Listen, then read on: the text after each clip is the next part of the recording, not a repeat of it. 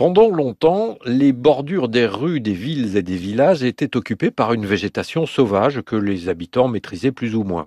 À partir des années 50, une certaine idée de l'ordre, l'ordre urbain, a fait peu à peu disparaître ces herbes folles.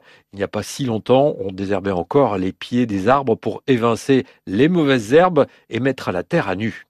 Le mouvement s'inverse depuis le début des années 2000. Aujourd'hui, les villes donnent des conseils et des permis de végétalisation des bourgs, des rues, des impasses et des places.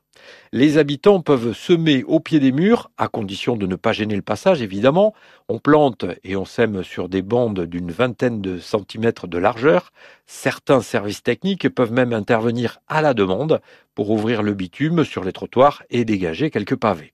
En Ille-et-Vilaine, les communes de Château-Giron, Mêlée et la Guerche de Bretagne ont récemment distribué des graines à semer au pied des murs. C'est le cas aussi dans le Morbihan, à Plouhinec, à Plouhermel et à Saint-Avé. Le projet est en cours à Concoré.